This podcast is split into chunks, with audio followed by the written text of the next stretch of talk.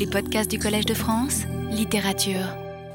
Je, commence par euh, une, mise au point. Je, vous ai dit peut-être euh, un peu trop que je n'en étais qu'au début de mon introduction, euh, au cours des dernières leçons, et que je n'avançais pas, si bien que certains d'entre vous ont pris cette affirmation au pied de la lettre, et non cum grano salis, comme on dit, euh, ainsi que j'imaginais qu'il l'entendrait. Bien sûr, écrire la vie, euh, notre sujet de cette année, c'est un, c'est un sujet grand et vaste, et nous n'allons faire que, que l'effleurer. Mais il ne faut quand même pas prendre une captatio benevolentiae, comme on dit, une profession d'humilité euh, pour un aveu d'impuissance. Et donc, euh, je, ne répéterai plus euh, que je n'en suis qu'au début de mon introduction, puisque cela a prêté à malentendu. Disons plutôt qu'aujourd'hui, euh, je commence la conclusion, donc, puisqu'il ne nous reste plus que cinq leçons, je crois. Mais bien sûr, ce n'est pas non plus à prendre au pied de la lettre. La semaine passée, donc, nous avons insisté euh, chez Stendhal, que je qualifiais d'être euh, épisodique par excellence, être de la désinvolture, euh, de l'intermittence.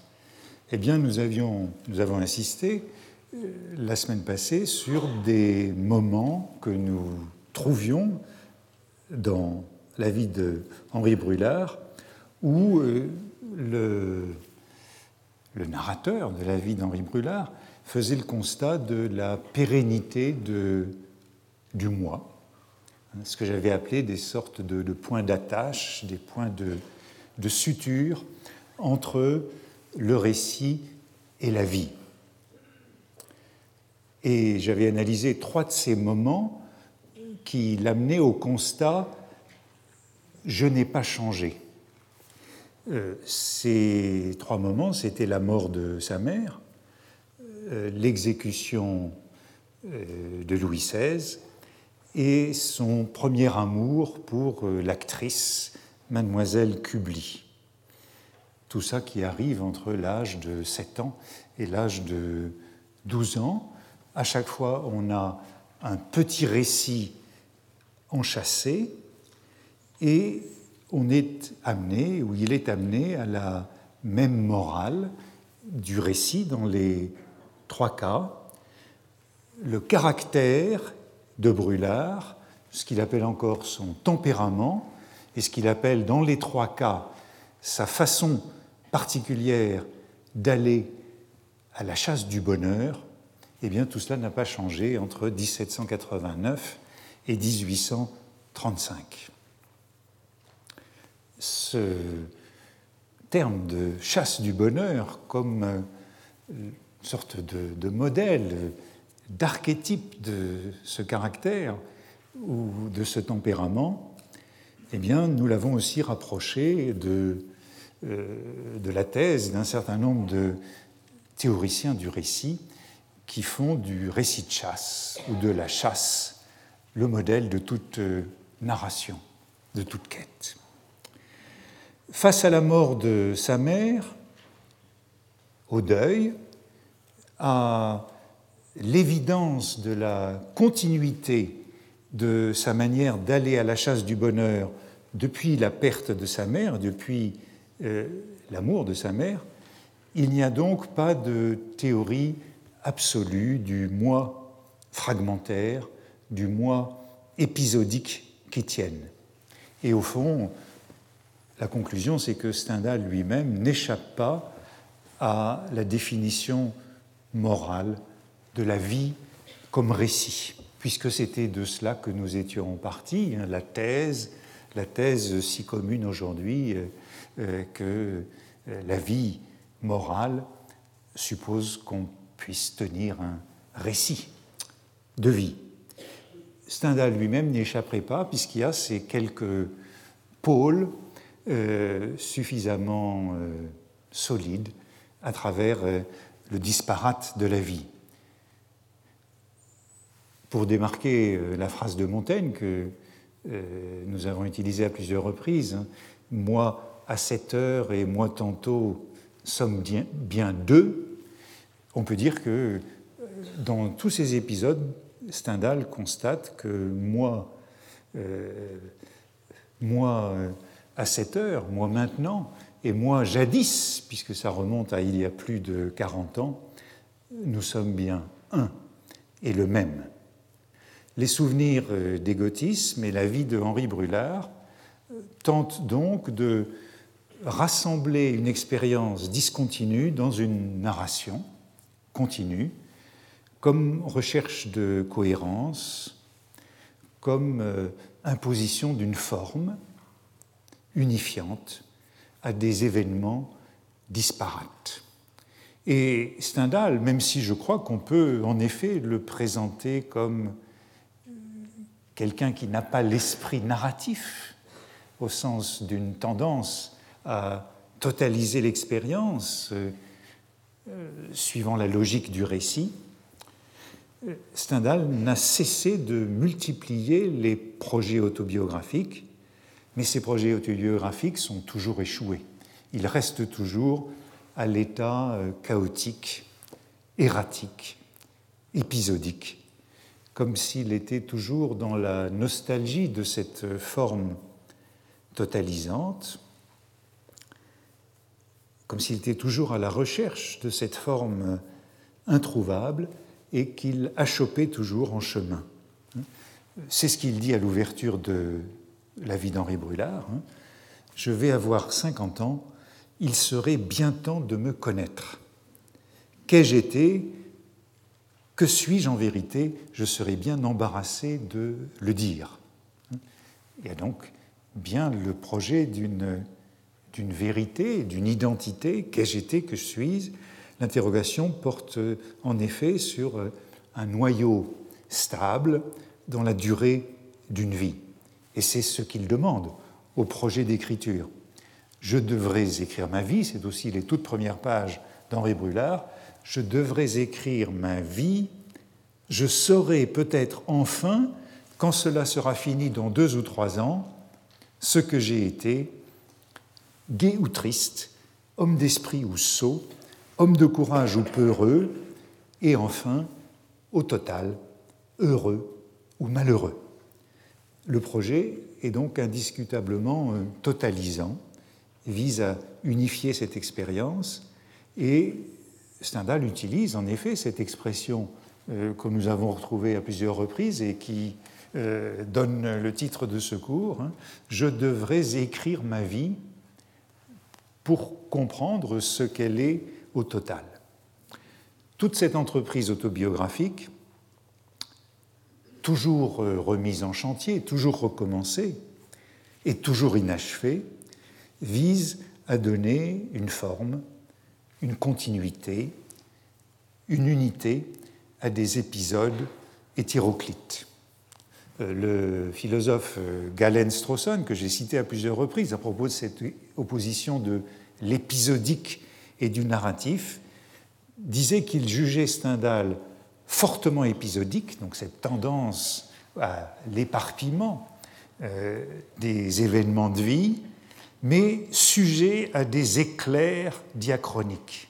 Ces éclairs diachroniques, ce sont ces multiples débuts d'autobiographiques, mais enfin, euh, ces fusées autobiographiques euh, retombent vite, ces sortes de velléités autobiographiques, et la vie d'Henri Brulard, c'est le plus étendu de ces récits, mais comme les autres essais autobiographiques de Stendhal, il est suspendu, il est interrompu et il est abandonné.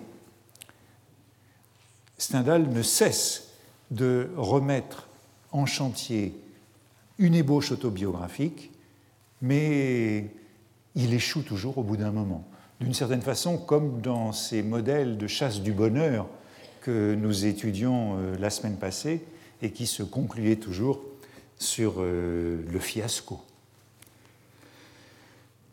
Mis à part ces trois épisodes que nous avons analysés la semaine passée, qui sont donc la mort de la mère, le régicide et le premier amour, l'entreprise autobiographique d'Henri Brulard euh, rencontre plusieurs autres moments où le sujet fait le constat d'une certaine permanence du moi.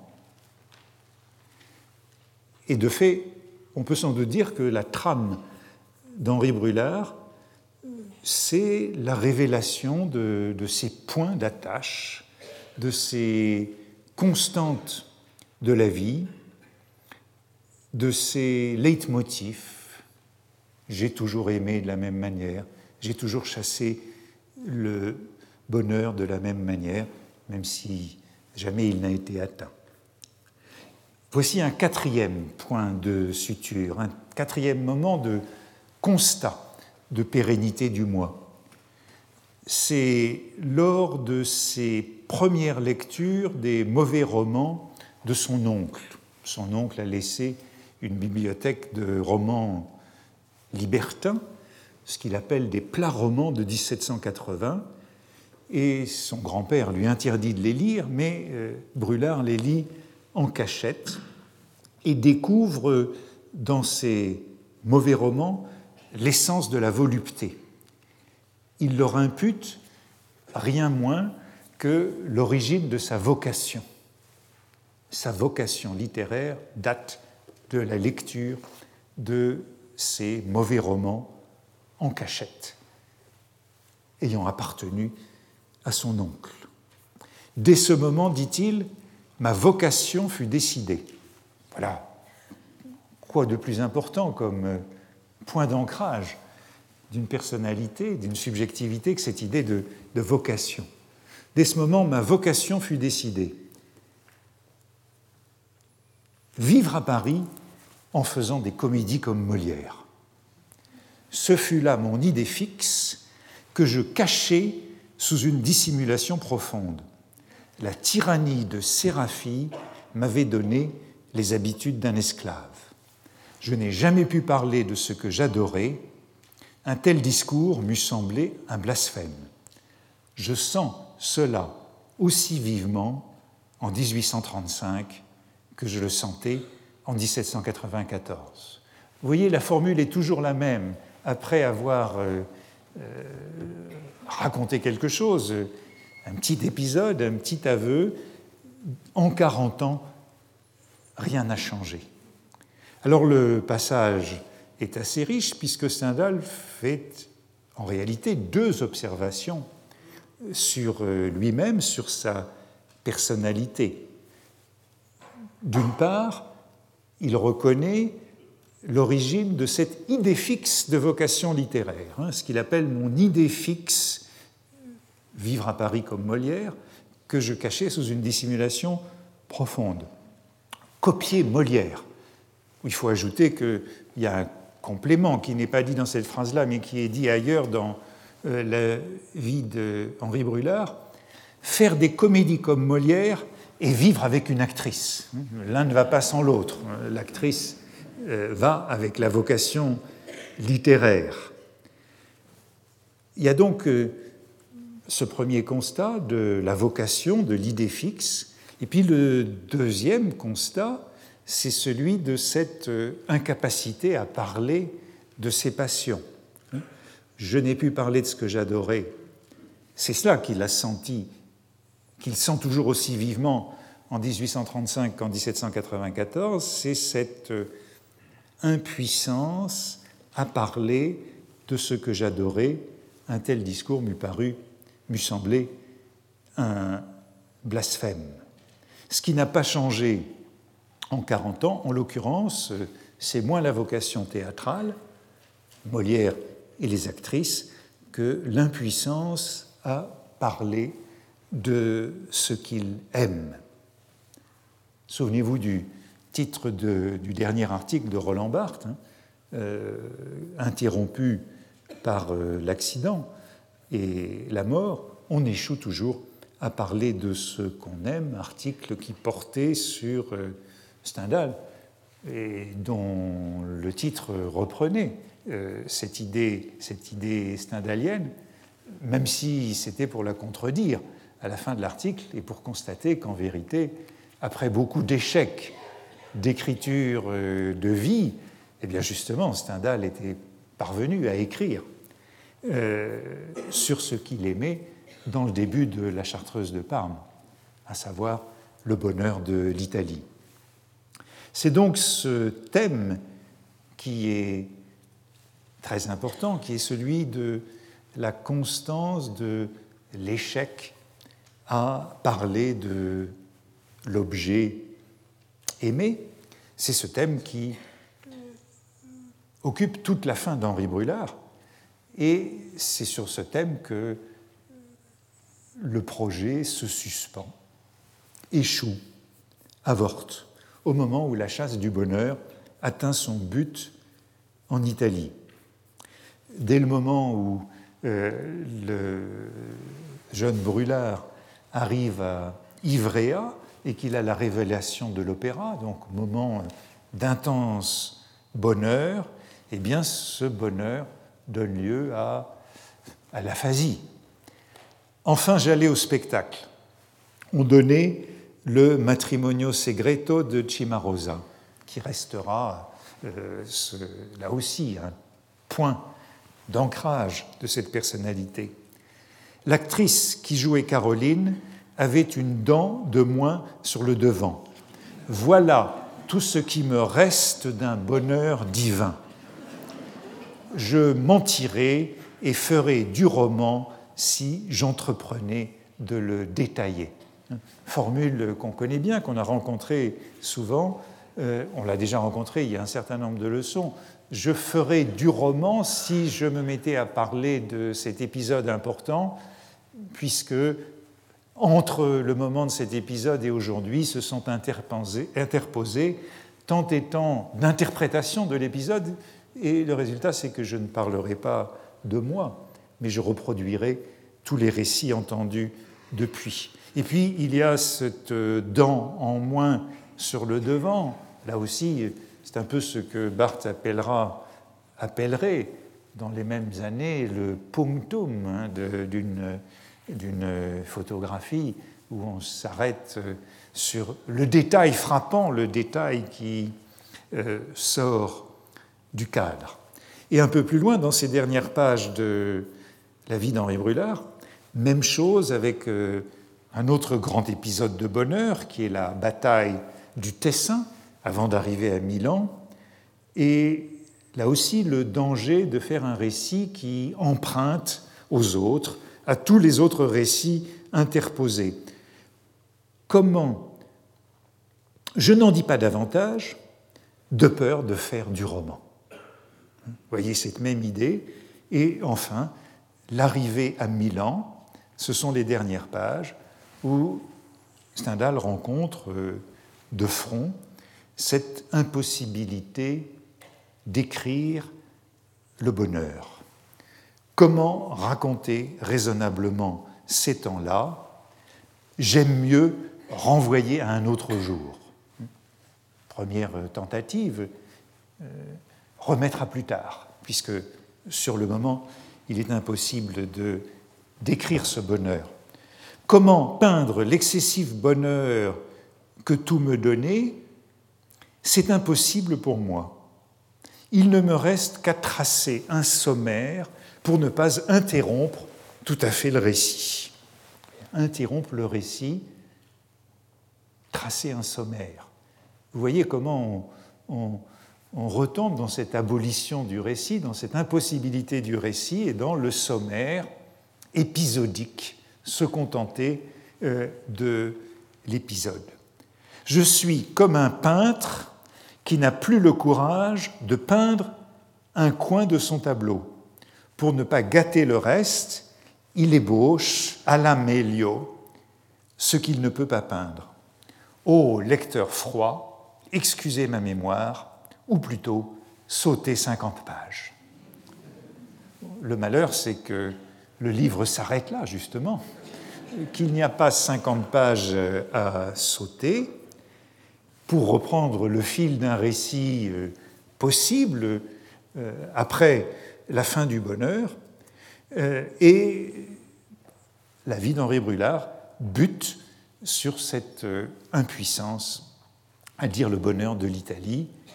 Vous le voyez que quand on ne, voyez que quand on ne revient pas bredouille de la chasse du bonheur, eh bien, on rencontre une sorte d'inénarrable ou d'indicible.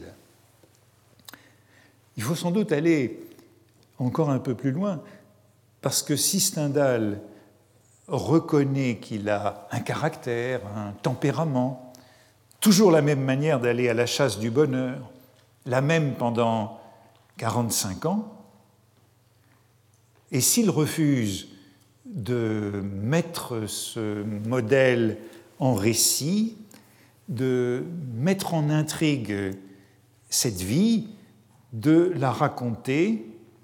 Je crois que ce n'est pas seulement parce qu'il a, comme je disais, un esprit épisodique, mais aussi, me semble-t-il, c'est le résultat d'une décision tout à fait délibéré. Il n'est pas question de raconter sa vie, de mettre ce caractère en œuvre, de le mettre en intrigue, si vous voulez, d'en faire euh, toute une histoire. Au fond, parce que ce serait, et c'est un grand thème sur lequel Stendhal revient souvent dans ses pages, faire une histoire avec ces épisodes, faire une histoire avec euh, cette manière toujours la même d'aller à la chasse du bonheur, ce serait faire preuve de d'outrecuidance, de prétention, d'emphase. Ce serait manquer d'ironie. Voilà toute une série de mots particulièrement présents chez Stendhal emphase, importance, ironie. Raconter son histoire, ce serait se prendre pour un personnage. Et je crois qu'il faut tenir compte de cette crainte de l'emphase dans la réticence de Stendhal à l'écrit de vie, au récit de vie. Autrement dit, ce n'est pas seulement une particularité, un trait génétique, si vous voulez, que cet esprit épisodique. C'est aussi une démarche tout à fait délibérée. La vie ne saurait être écrite qu'avec ironie, et l'ironie exige ce caractère épisodique. En phase, emphatique, ce sont des mots très stendhaliens, très présents dans son œuvre, et ils sont liés à l'hypocrisie, ils sont liés au jésuitisme, à la bourgeoisie de Grenoble, c'est elle qui est emphatique, ou la bourgeoisie de Verrières, dans le rouge et le noir. Et emphatique est encore euh, la vocation littéraire opposé à la vocation militaire. La vocation militaire euh, est pure, sincère, droite. Euh, l'emphase, elle est du côté du noir, non du rouge. Et il y a à cet égard une page assez,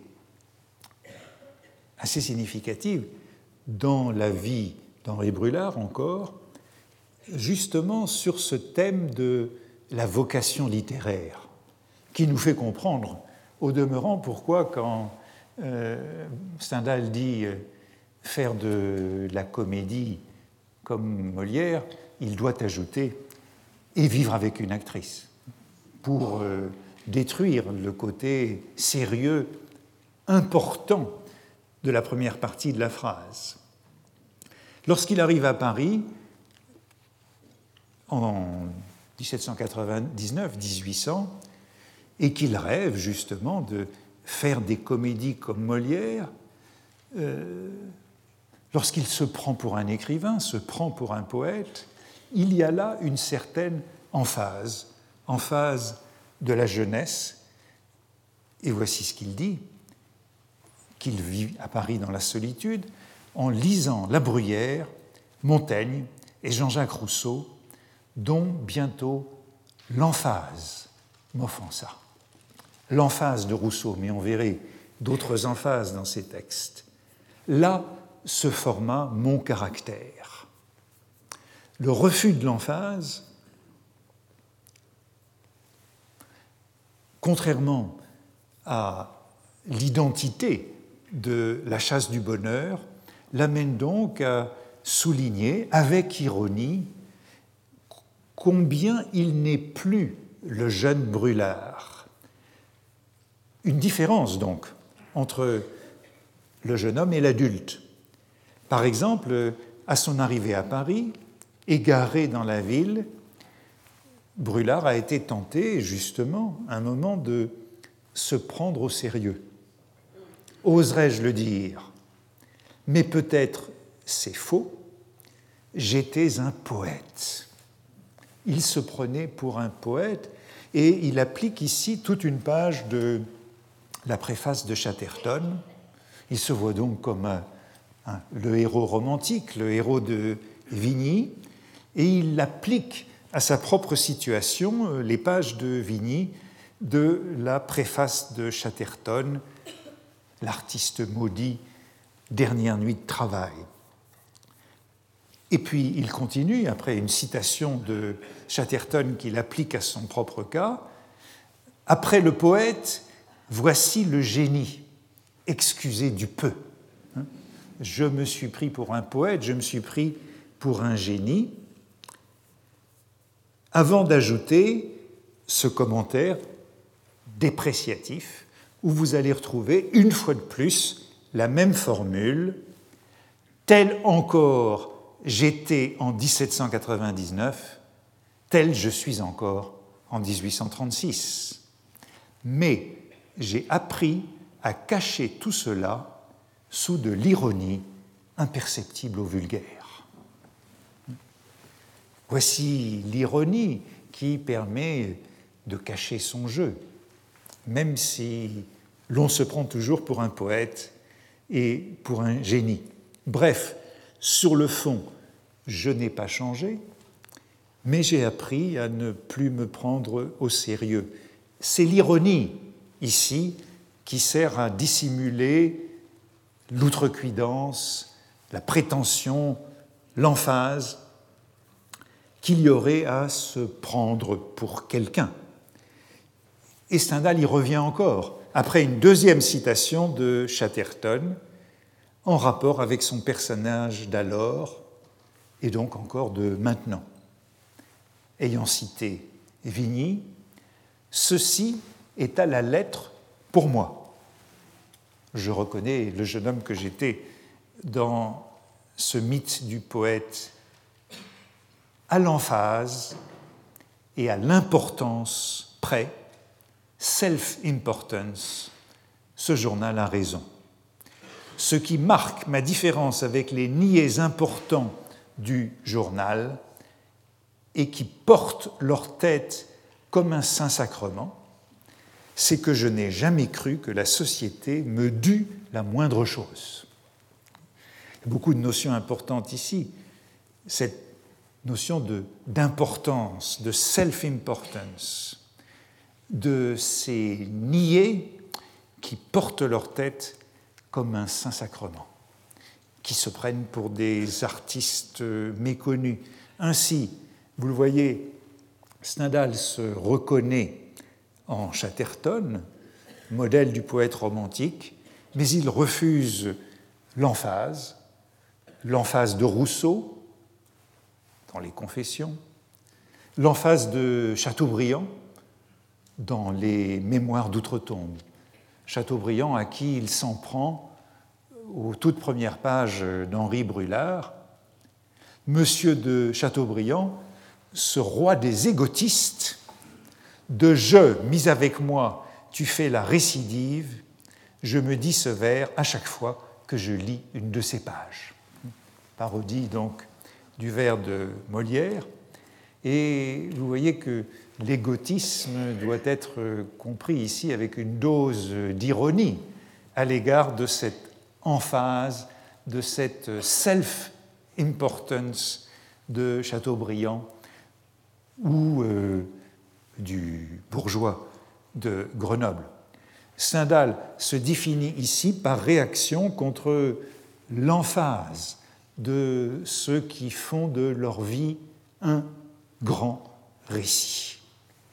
C'est ainsi, dit-il dans Henri Brulard, que tant d'années après, tant d'années après, encore un élément de cette constance dans la vie, tant d'années après, les phrases nombreuses et prétentieuses de, messieurs Chateaubriand et Salvandi m'ont fait écrire le rouge et le noir d'un style trop haché, un style de réaction contre le nombre, le rythme de la phrase de Chateaubriand.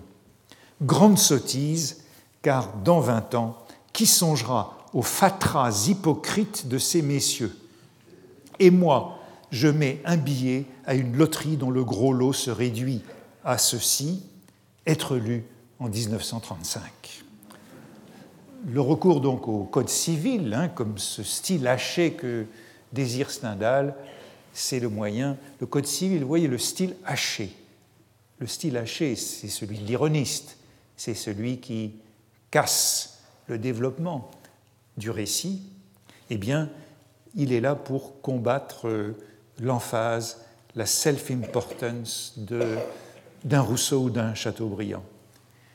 Ou encore, un autre qui est caractérisé comme euh, emphatique dans ces pages, c'est Voltaire, à la puérilité emphatique.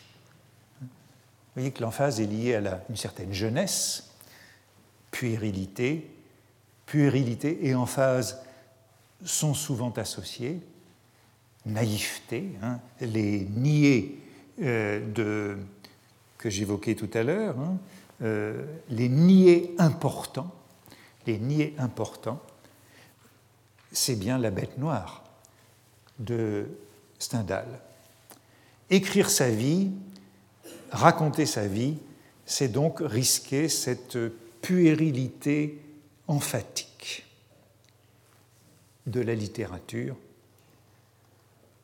celle de Voltaire, parfois celle de Rousseau, parce que euh, Stendhal n'est pas toujours sévère pour Rousseau, enfin celle de Chateaubriand.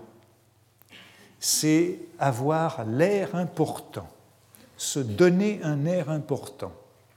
C'est bien là le défaut qu'il redoute, hein, c'est ce sentiment de supériorité, de self-importance, qu'il faut donc bien distinguer de l'égotisme. Avoir une histoire, concevoir sa vie comme un récit, comme un destin, à la manière de Rousseau ou de Chateaubriand, ce serait se donner trop d'importance.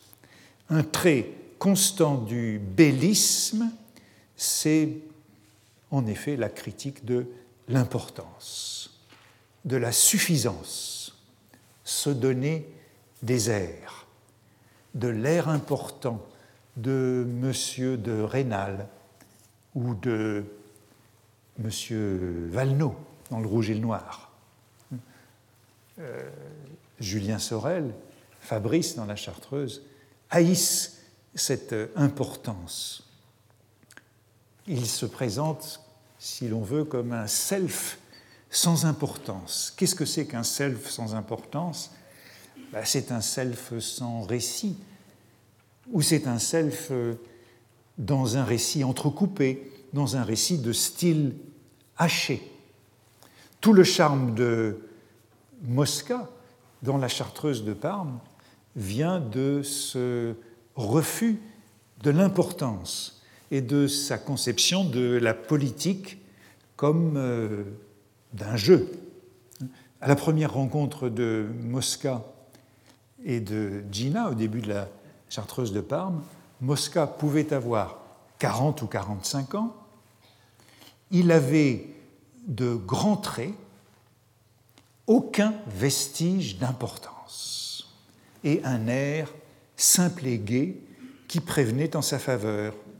Il eût été fort bien encore si une bizarrerie de son prince ne l'eût obligé à porter de la poudre dans les cheveux, comme gage de bons sentiments politiques. Il sera beaucoup question de ces cheveux poudrés dans la chartreuse de Parme. Porter de la poudre, c'est le signe de l'importance. Chez Stendhal, c'est le symbole de tout ce qui est lent et triste pour euh, Gina. Mais, euh, mais Mosca, c'est l'incarnation de l'absence de self-importance. La franchise, je cite encore, ce sont les premières pages de la rencontre, hein. la franchise, la disinvoltura avec laquelle parlait ce ministre d'un prince si redouté, piqua la curiosité de la comtesse. Sur son titre, elle avait cru trouver un pédant plein d'importance. Elle voyait un homme qui avait honte de la gravité de sa place. Vous voyez, la désinvolture, l'absence d'importance, cela nous renvoie à de grandes notions euh, de la Renaissance. Hein. c'est la sprezzatura du courtisan de Castiglione. Euh, c'est ce qu'Erasme appelait, comme les anciens, la negligentia diligence, hein. cet art de la liberté, cet art de la seconde nature, cette licence calculée, évidemment calculée. Mosca, c'est un artiste de la liberté. Et c'est ça qui séduit Gina, l'absence totale d'importance chez un homme qui passait pour le premier diplomate de l'Italie parut singulière à la comtesse. Elle trouva même qu'il avait de la grâce. Je me souviens de ma première lecture de La Chartreuse de Parme lorsque j'étais adolescent et d'avoir été entièrement séduit par cette euh, sprezzatura de Mosca. C'était peut-être la principale découverte que j'avais faite en lisant La Chartreuse de Parme, peut-être encore plus que la liberté de Fabrice. C'était cela la vraie révélation, euh, cette euh, analyse de l'homme de pouvoir comme homme de cour et du grand politique. Hein celui qui ne se prend pas au sérieux, celui qui n'attrape pas la grosse tête, comme on dit, tout le contraire de celui qui vit sa vie comme une histoire, hein, grimpant les barreaux successifs de la vie à la force du poignet. Mosca, c'est le contraire de cela, c'est le dandy de la politique, hein, celui qui ne vit pas sa vie comme s'il la racontait. C'est bien cette euh, désinvolture qui empêche d'écrire sa vie comme un récit. Et si je retrouve euh, Roquentin, le Roquentin de la nausée, dont nous parlions il y a un certain nombre de semaines et qui définissait euh, la vie comme une histoire, vivre sa vie, c'est se raconter une histoire, eh bien, Très évidemment, Roquentin est quelqu'un qui est incapable de lire la Chartreuse de Parme, le livre de la désinvolture. Je suis entré dans la salle de lecture un jour où il se rend à la bibliothèque. Je suis entré dans la salle de lecture et j'ai pris sur une table la Chartreuse de Parme. J'essayais de m'absorber dans ma lecture de trouver un refuge dans la claire Italie de Stendhal, j'y parvenais par à coup, par à coup, par courtes hallucinations. Puis je retombais dans cette journée menaçante en face d'un petit vieillard qui raclait sa gorge, d'un jeune homme qui rêvait renversé sur sa chaise. Ce n'est donc sans doute pas par hasard que euh, nous avons choisi Montaigne, Stendhal et Proust, que j'ai mis euh, au fronton de ce cours, parce qu'il me semble que tous les trois sont en effet euh, des, des épisodiques, si l'on veut, des esprits épisodiques et des esprits qui des selfs sans importance, si vous voulez. Ce sont trois épisodiques qui conçoivent leur vie non pas comme une intrigue ordonnée, mais comme des moments, des péripéties, des intermittences sans emphase.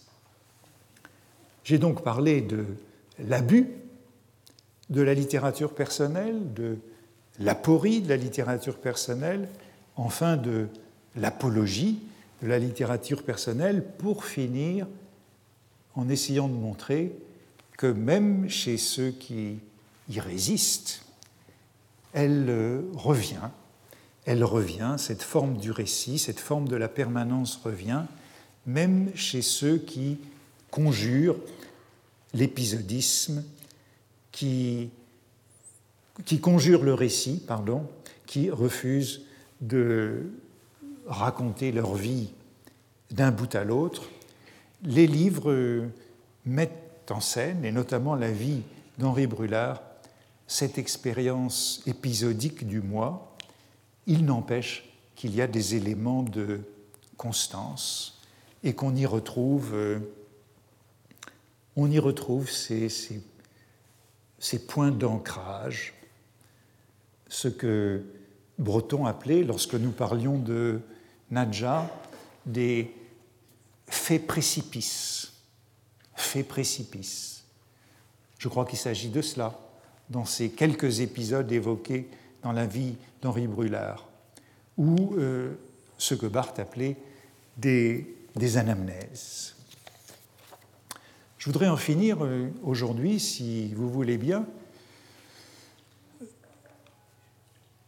eh bien justement avec euh, avec Roland Barthes, qui n'était pas au programme de ce fronton que j'avais indiqué, mais qui est évidemment un peu arbitraire, puisque j'ai aussi parlé déjà de, Sartre et d'autres, très librement. Enfin, je n'avais pas l'intention de parler de Barthes, mais euh, justement, deux écrits de vie signés de lui euh, viennent d'être euh, publiés. Ces carnets de voyage en Chine de 1974 et son journal de deuil de 1977 et 1978. Leur sortie, euh, vous l'avez peut-être observé, a suscité une brève polémique. D'ailleurs, vite évanoui, qui portait sur euh, l'opportunité de la publication de ces deux textes, mais euh, surtout du second. Bien sûr, ce journal de deuil, qui est un, paquet de fiches, une suite de notations intimes rédigées par Roland Barthes euh, dans les mois qui ont suivi la mort de sa mère en octobre 1977 et bien entendu ces fiches, ces notes n'étaient pas destinées à la publication. Hein. Ce sont des traces de, traces de chagrin, une sorte de bribe d'émotion, mais euh, qui néanmoins mènent peu à peu à la rédaction de La Chambre claire, euh, le dernier livre qu'il publiera en 1980. Euh, alors, je ne sais pas s'il fallait publier ce journal de deuil, si une frontière de l'intime de la vie était euh, franchie. En tout cas, euh, on ne peut pas le lire, me semble-t-il, sans, trouble. Et euh, je dirais que dans mon cas, ce trouble est accru du fait que je connaissais bien Roland Barthes dans ces années-là et qu'il est évidemment,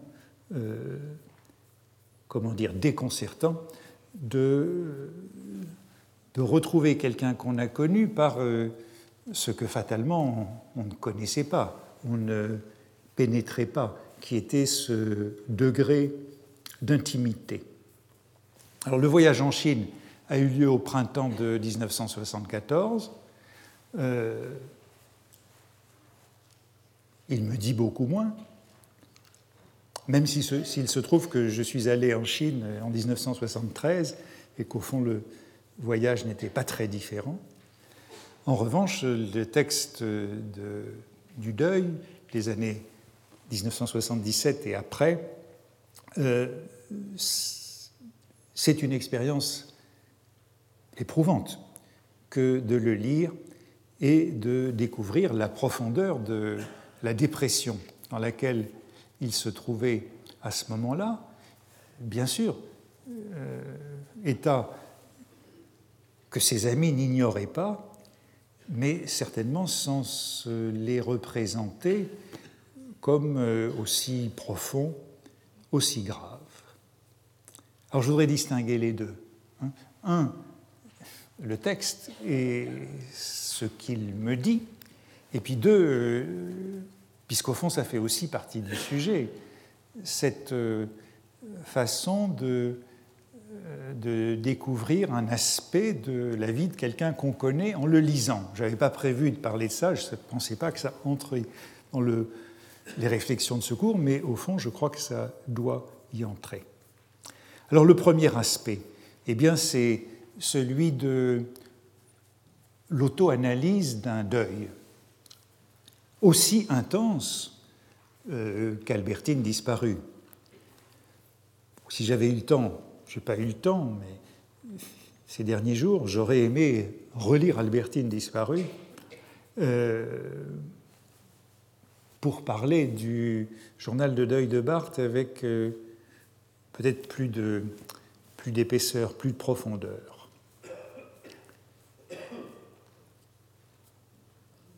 Mais je crois que ce journal de deuil, en tant que tel, c'est pour ça que je voudrais en parler aujourd'hui, de cet aspect-là, de cet aspect euh, écrit de deuil, et non pas de l'aspect euh, quelle est la place euh, des gens qu'on connaît qui se retrouvent dans un écrit de vie. Le journal de deuil, me semble-t-il, si j'en parle aujourd'hui, c'est parce qu'il offre un post-scriptum opportun à notre méditation sur l'abus, l'aporie, l'apologie du récit de vie ou de l'écrit de vie. Il me semble que l'écrit de deuil vérifie en quelque sorte par l'absurde la thèse que j'ai essayé de soutenir dans ces dernières semaines sur le lien, le lien profond, le lien essentiel du récit et de la vie. L'écrit de deuil, refusant la vie, refusant le temps, ne peut accéder au récit. Il une sorte d'interdit du récit, et je dirais que c'est ce qui me frappe d'abord dans ces pages de Roland Barthes. Belle a perdu sa mère à 7 ans. Ce fait précipice qui euh, oriente toute la vie d'Henri Brulard. Roland Barthes a plus de 60 ans. D'une certaine façon, pas d'expérience euh, plus distante que ces deux livres que j'évoque euh, l'un après l'autre. Mais le choc est aussi violent. Ici commence ma vie morale, disait Brulard, du jour de la mort de sa mère. Ici commence ma mortalité suggère euh, Barthes, comme si sa propre mort avait été impensable pour lui jusque-là. D'une certaine façon, sa vie morale également. Je crois que c'est le premier constat que je voudrais faire. La mort de la mère rend possible, annonce dans ces pages la mort du fils, qui ne l'a jamais quittée, qui a toujours vécu auprès d'elle, qui l'a accompagnée dans son agonie. Dès les premières pages de ce texte, il écrit Pour la première fois depuis deux jours, idée acceptable de ma propre mort. Et c'est un motif qu'on retrouvera page après page dans ce texte. Un peu plus loin, dans le deuil, la solitude définitive est là, mat, n'ayant désormais d'autre terme que ma propre mort. C'est donc un motif insistant à travers tous ces fragments, l'assomption de la mortalité, l'entrée dans le chemin de sa propre mort. Penser, je cite, penser savoir que Mam est morte à jamais complètement, c'est penser que moi aussi je mourrai à jamais complètement. Ou encore, la vérité du deuil est toute simple.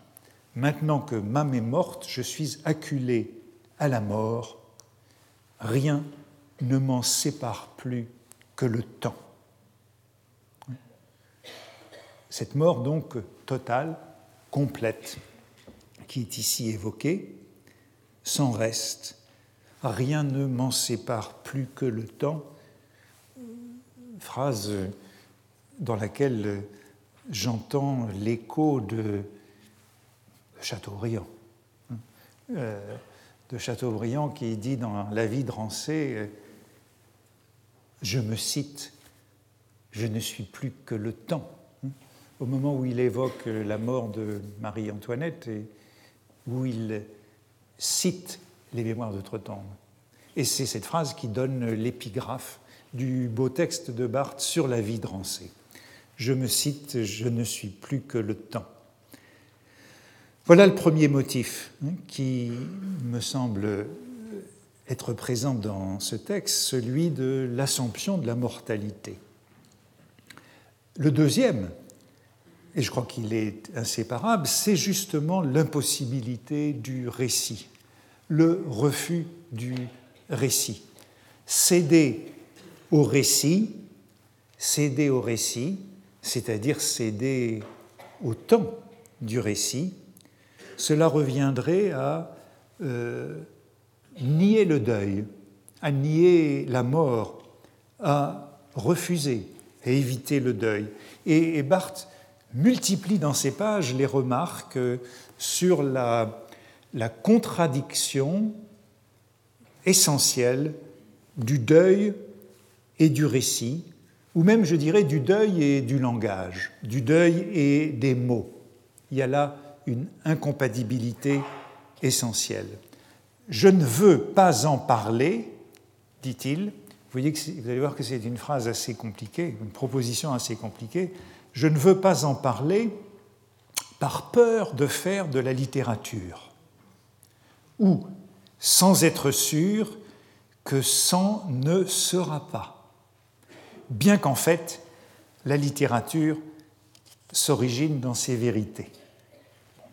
C'est une phrase sans doute un peu maladroite hein, dans sa construction, dans ses redans, mais vous voyez les retours, le style haché de la pensée. Hein. c'est une phrase en, zigzag. Je ne veux pas en parler par peur de faire de la littérature ou sans être sûr que sans ne sera pas. Autrement dit, j'en parlerai si je pouvais être sûr que ça ne sera pas de la littérature. Et puis, cette pensée de derrière qui revient, euh, qui rappelle en fait que la littérature, euh, c'est cela, que la grande littérature, euh, ben, c'est celle qui parle de ses émotions et de ses chagrins. Raconter, donc en parler, comme il dit, je ne veux pas en parler, ce serait accepter le passage du temps, ça serait composer euh, ça serait accepter de faire son deuil. Et c'est pourquoi je dis que, en négatif, le deuil est, est bien l'illustration la meilleure qu'on puisse donner du lien essentiel entre le récit et le temps. Dans le deuil, refuser le récit, refuser d'en parler, c'est refuser le temps, c'est refuser de vivre. Et cela, au fond, je l'ai mieux compris, ce que nous essayons de dire depuis un certain nombre de semaines, je l'ai mieux compris euh, par la voie négative, en quelque sorte, en lisant ces jours-ci ce journal de deuil. L'affiche, alors, quelle est-elle? Puisqu'il y a quand même de l'écriture, il y a des fiches, il y a des notations. Eh bien, l'affiche, la notation, l'émotion, elle se présente comme la pure répétition de l'instant. Elle ne s'inscrit jamais dans la durée. Elle résiste à cette inscription dans la durée. Le journal de deuil de Roland Barthes manifeste à chaque page cette volonté d'arrêter le temps, d'attendre la mort, de rester sur place, de ne plus bouger.